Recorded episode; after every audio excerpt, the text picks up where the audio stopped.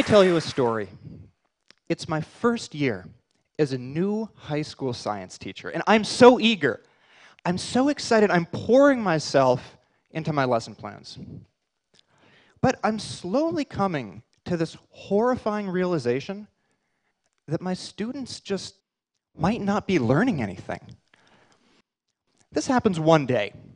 I just assigned my class to read this textbook chapter about my favorite subject in all of biology viruses and how they attack.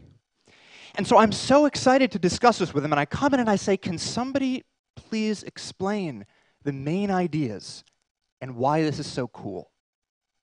There's silence.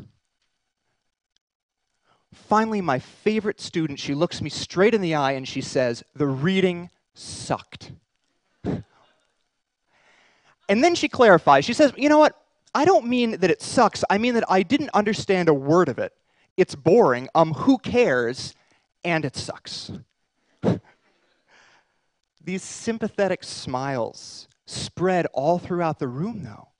And I realized that all of my other students are in the same boat that maybe they took notes or they memorized definitions from the textbook, but not one of them really understood the main ideas. Not one of them can tell me why this stuff is so cool, why it's so important. I'm totally clueless. I have no idea what to do next. So the only thing I can think of is say, listen, let me tell you a story. The main characters in the story are bacteria and viruses. These guys are blown up a couple million times. The real bacteria and viruses are so small, we can't see them without a microscope. And you guys might know bacteria and viruses because they both make us sick. But what a lot of people don't know is that viruses can also make bacteria sick. Now, the story that I start telling my kids, it starts out like a horror story. Once upon a time, there's this happy little bacterium. Don't get too attached to him. Maybe he's floating around in your stomach or in some spoiled food somewhere.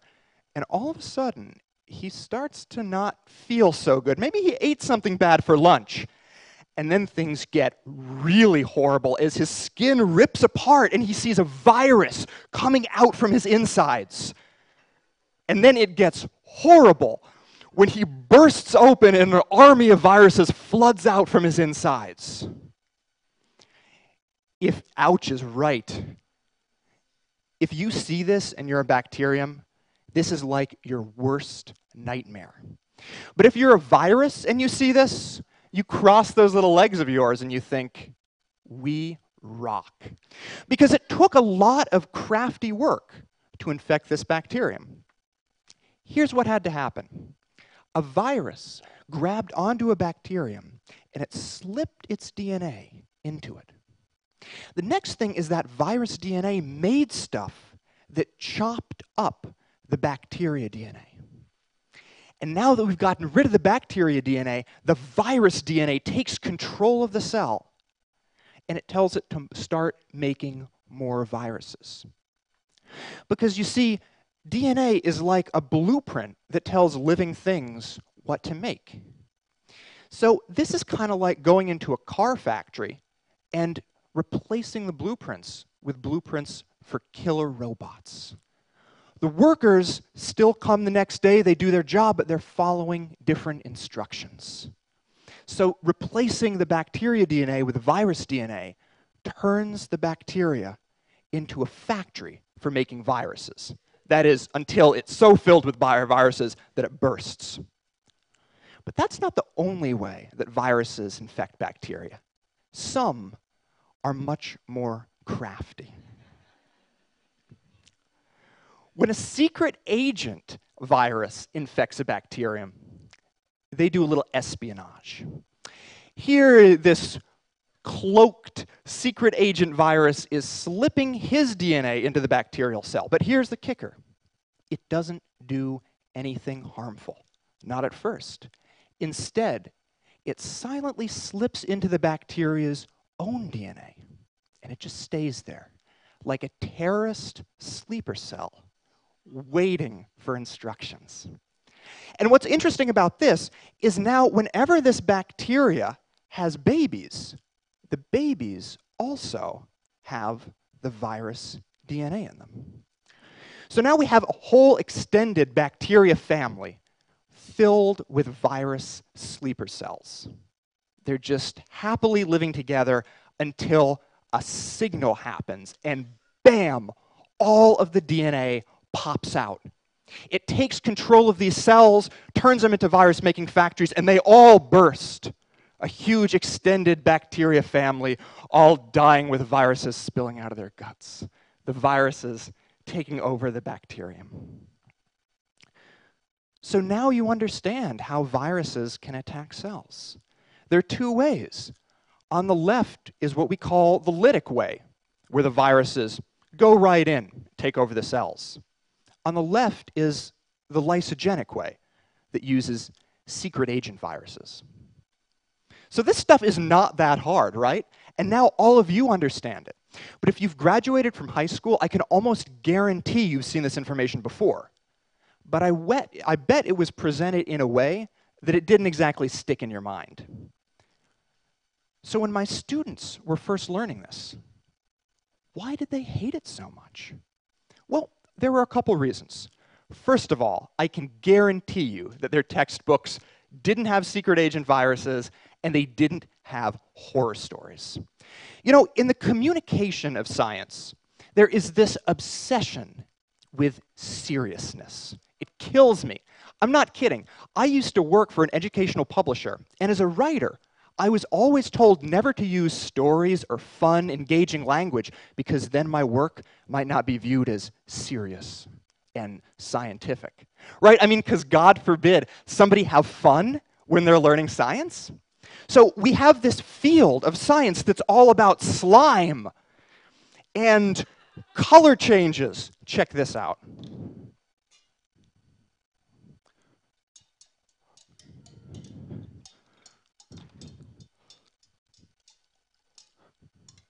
And then we have, of course, as any good scientist has to have, explosions. But if a textbook seems too much fun, it's somehow unscientific. Now, another problem was that the language in their textbook was truly incomprehensible. If we want to summarize that story that I told you earlier, we could start by saying something like these viruses make copies of themselves by slipping their DNA into a bacterium. The way this showed up in the textbook, it looked like this. Bacteriophage replication is initiated through the introduction of viral nucleic acid into a bacterium. That's great. Perfect for 13 year olds. But here's the thing there are plenty of people in science education who would look at this and say, there's no way that we could ever give that to students because it contains some language that isn't completely accurate. For example, I told you that viruses have DNA. Well, a very tiny fraction of them don't. They have something called RNA instead. So a professional science writer would circle that and say, that has to go. We have to change it to something much more technical. And after a team of professional science editors went over this really simple explanation, they'd find fault with almost every word I've used. And they'd have to change anything that wasn't serious enough. And they'd have to change everything that wasn't 100% perfect. Then it would be accurate, but it would be completely impossible to understand. This is horrifying. You know, I keep talking about this idea of, of telling a story. And it's like science communication has taken on this idea of what I call the tyranny of precision, where you can't just tell a story. It's like science has become that horrible storyteller that we all know, who gives us all the details nobody cares about. We are like, oh, I met my friend for lunch the other day, and she was wearing these ugly jeans. I mean, they weren't really jeans; they were more kind of like leggings, but like I guess they're actually kind of more like jeggings. Like, but I think, and you're just like, oh my god, what is the point? Or even worse, science education is becoming like that guy who always says, actually. right? You want to be like, oh, dude, we had to get up in the middle of the night and drive 100 miles in total darkness. And that guy's like, actually, it was 87.3 miles. And you're like, actually, shut up. I'm just trying to tell a story. Because good storytelling is all about emotional connection. We have to convince our audience that what we're talking about matters. But just as important is knowing which details we should leave out so that the main point still comes across. I'm reminded of what the architect Mies van der Rohe said, and I paraphrase, when he said that sometimes you have to lie in order to tell the truth. I think this sentiment is particularly relevant to science education. Now, finally, I am, uh, I'm often so disappointed when people think that I'm advocating a dumbing down of science. That's not true at all. I'm currently a PhD student at MIT, and I absolutely understand the importance of detailed, specific scientific communication between experts.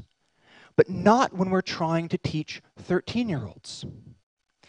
If a young learner thinks that all viruses have DNA, that's not going to ruin their chances of success in science. But if a young learner can't understand anything in science and learns to hate it because it all sounds like this, that will ruin their chances of success. This needs to stop. And I wish that the change could come from the institutions at the top that are perpetuating these problems. And I beg them, I beseech them to just stop it. But I think that's unlikely. So we are so lucky that we have resources like the internet where we can circumvent these institutions from the bottom up. There's a growing number of online resources that are dedicated to just explaining science in simple, understandable ways.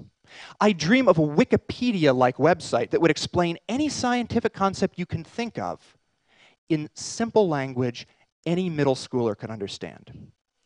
And I myself spend most of my free time making these science videos that I put on YouTube. I explain chemical equilibrium using analogies to awkward middle school dances. And I talk about fuel cells with stories about boys and girls at a summer camp. The feedback that I get is sometimes misspelled, and it's often written in lolcats. But nonetheless, it's so appreciative, so thankful that I know this is the right way we should be communicating science. There's still so much work left to be done, though. And if you're involved with science in any way, I urge you to join me. Pick up a camera, start to write a blog, whatever. But leave out the seriousness, leave out the jargon. Make me laugh, make me care. Leave out those annoying details that nobody cares about and just get to the point. How should you start? Why don't you say, listen, let me tell you a story. Thank you.